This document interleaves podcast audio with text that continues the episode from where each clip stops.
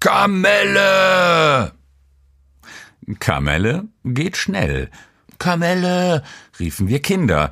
Kamelle köstlich und kostenlos. Kamelle ist einfach Kamelle. Verkleidet, mit Plastiktüten bewaffnet, balgten wir uns Jahr für Jahr beim Viersener Karnevalszug um die Kamelle. Schon in den 70ern wurde die Kamelle oft mit vollen Händen geworfen, von hoch oben aus den Festwagen, aus großen Behältern, beidhändig geschöpft, nachgefüllt aus großen Plastiksäcken. Es gab reichliche Mengen, meist hart zuckriger Billigbonbons, bei deren Anblick die Eltern besorgte Gesichter machten, schon damals. Aber keinen Schnickschnack oder Luxusartikel. Kamelle war eben Kamelle. Es hagelte schlicht und ergreifend Bonbons und wir Kinder jubelten, sammelten und feuerten an. Heutzutage gehe ich immer noch gern zum Vierscher Sonntagszug mit meinen Mädels, meiner Familie. Bonbons gibt es nur noch wenige, dann eher Lollis. Die werden so gerade eben noch gesammelt. Begehrter sind Tütchen mit Lakritzschnecken oder Weingummi, Braunriegel, Brausewürfel, Mini-Chips und Flipstüten. Zwischendurch lachen wir über Sparschäler, Spülschwämme, Schreibblocks, Aachener Printen, Comics, Mülltüten, Kuscheltiere und hm, immer wieder was Neues. Einmal bin ich sogar fast umgefallen. Ich hatte mich gebückt, um Süßkram aufzuheben, kam hoch und wurde, wham, an der Stirn von einer fliegenden Pralinenschachtel getroffen. Ich sah Sterne und wankte. Meine Frau fing mich und die Pralinen gleichzeitig auf. Zum Glück hatte mich die Längsseite der Schachtel erwischt und nicht etwa eine Ecke. Nicht auszudenken. Ins Viersener Allgemeine Krankenhaus zog es mich nämlich noch nie. Kamelle ist eine selige Kindheitserinnerung und einmal prasselte sie auf mich tatsächlich so nieder, wie sie ursprünglich mal gewesen war. Karamelle. Und das kam so. Mein Vater hatte bei Bosch jetzt ja nicht so den spannendsten aller Jobs, schon gar nicht im Weltranking aller möglichen Jobs. Gelernt hatte er Betriebsschlosser. Dabei blieb es eine ganze Weile, obwohl ihn einer seiner Lehrer bekniet hatte, in Richtung Ingenieur weiterzumachen. Ich muss sagen, der Mann war ein guter Lehrer, denn Papa Alfred schreckte beim Basteln, Reparieren und sogar beim Konstruieren vor fast nichts zurück. Puppenhaus, Einbauschrank und Doppelbett, selbst geschreinert. Die Ente meiner Schwester in drei Tagen komplett zerlegt und anschließend wieder zusammengebaut, ohne Überbleibsel. Die nötigen Sonderwerkzeuge für dieses französische Auto? Aus Schrott geschweißt, gebohrt, gesägt, gefeilt. Der kaputte 30 Jahre alte Föhn? Irgendwie nicht auseinanderzuschrauben? Längst durchgesägt, repariert, zusammengeklebt. Die elterliche Waschmaschine, hm, original sind daran fast nur noch Gehäuse und das Glas von der Fronttüre. Aber Paps war zu bescheiden. Er wollte seinen Eltern Anna und Wilhelm nicht auf der Tasche liegen und ging malochen. Jahre später wurde es ihm dann doch aber etwas zu bunt. An etlichen Abenden bildete er sich fleißig zum Angestellten weiter, stieg auf zum Kalkulator. Heute würde man sagen Programmierer. Paps programmierte also Maschinen wie Drehbänke, Bohrwerke und so weiter, damit an diesen Stahl- oder Gussteile zur Herstellung neuer Maschinen gefertigt werden konnten. Auf Lochstreifen. Und auch in dieser Hinsicht war Bosch in Viersen später nicht sonderlich spannend. Verpackungsmaschinen waren das Hauptsortiment. Als ich klein war, vielleicht acht Jahre alt, die Ölkrise war soeben ausgestanden, gab es noch ein weiteres Standbein – Bonbonmaschinen. Ja, ja, das klingt doch direkt viel besser, nicht wahr? Die Bonbonmaschinensparte hat diesem kleinen Bosch-Ableger in Viersen damals sogar die Stilllegung erspart. Eine chinesische Delegation reiste an Mitte der 70er und orderte Bonbonmaschinen.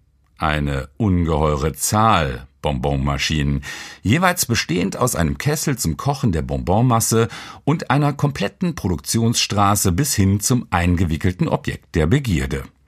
Und damit diese chinesische Delegation auch in allen Ehren empfangen werden konnte, war kurzzeitig eine komplette Bonbon-Zaubermaschine in der Fertigungshalle aufgebaut.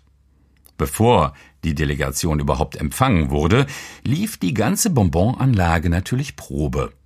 Damals war Made in Germany noch die Aufschrift einer Ehrenplakette und an erster Stelle bedeutete deutsche Wertarbeit, dass etwas eben auch funktionierte. Ja, sogar, dass es möglichst lange funktionierte. Den Probelauf erkannte Papa als Chance und schnappte sich seinen Nachwuchs. Er nahm mich erstmalig mit in die Firma. Bis dahin hatte ich immer nur an der Pforte auf Papa warten dürfen.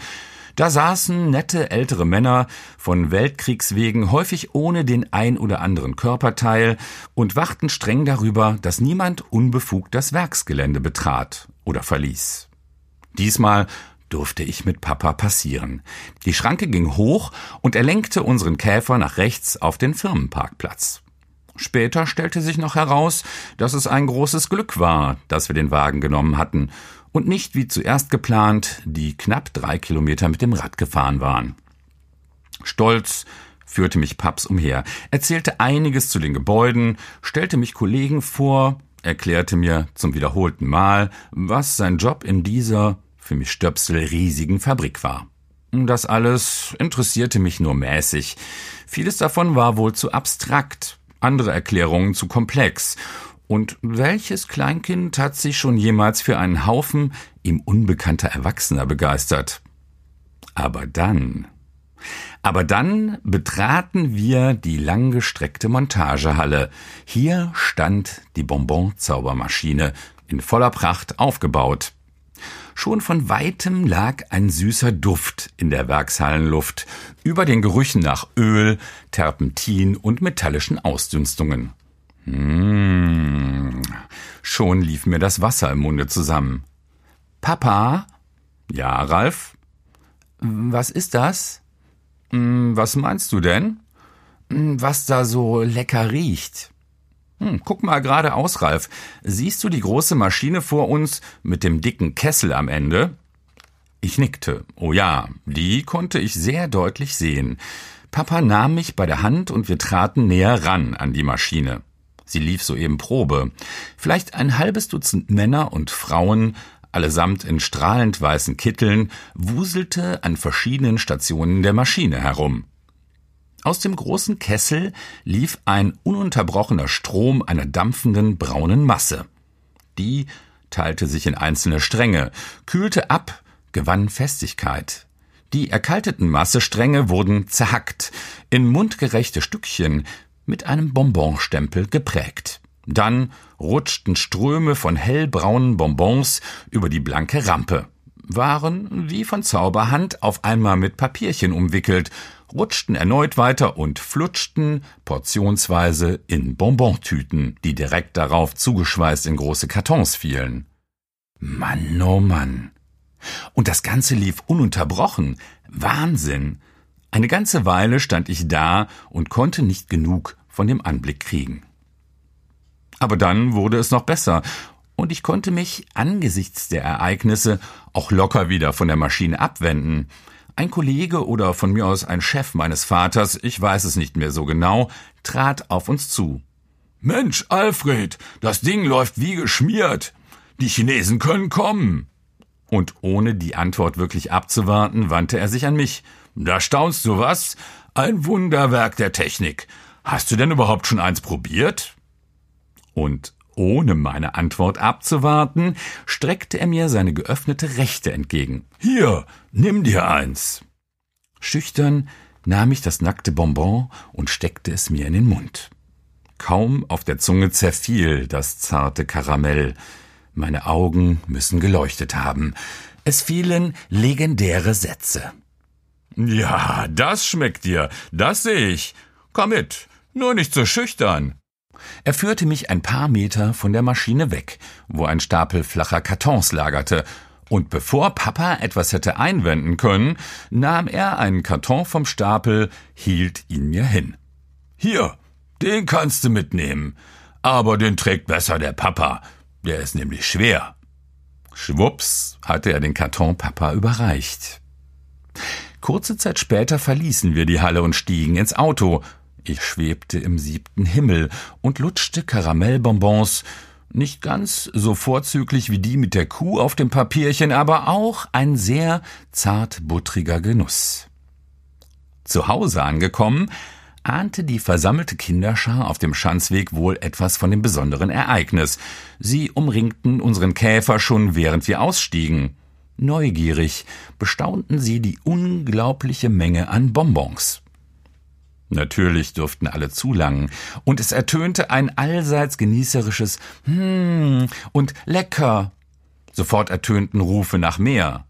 Papa brachte es nicht fertig, uns Kinder zu bremsen, überließ uns den Karton und verschwand im Haus. An diesem Tag war ich der König der Straße. Ich kann mir schon gut vorstellen, wie es sein mag, Karnevalsprinz zu sein und aus voller Kehle Kamelle zu rufen und Süßkram auf eine Horde Kinder regnen zu lassen. Am Ende des Tages war der Karton leer, wir hatten fast alle prima Bauchweh und so manche Mutter wird den Kopf geschüttelt haben.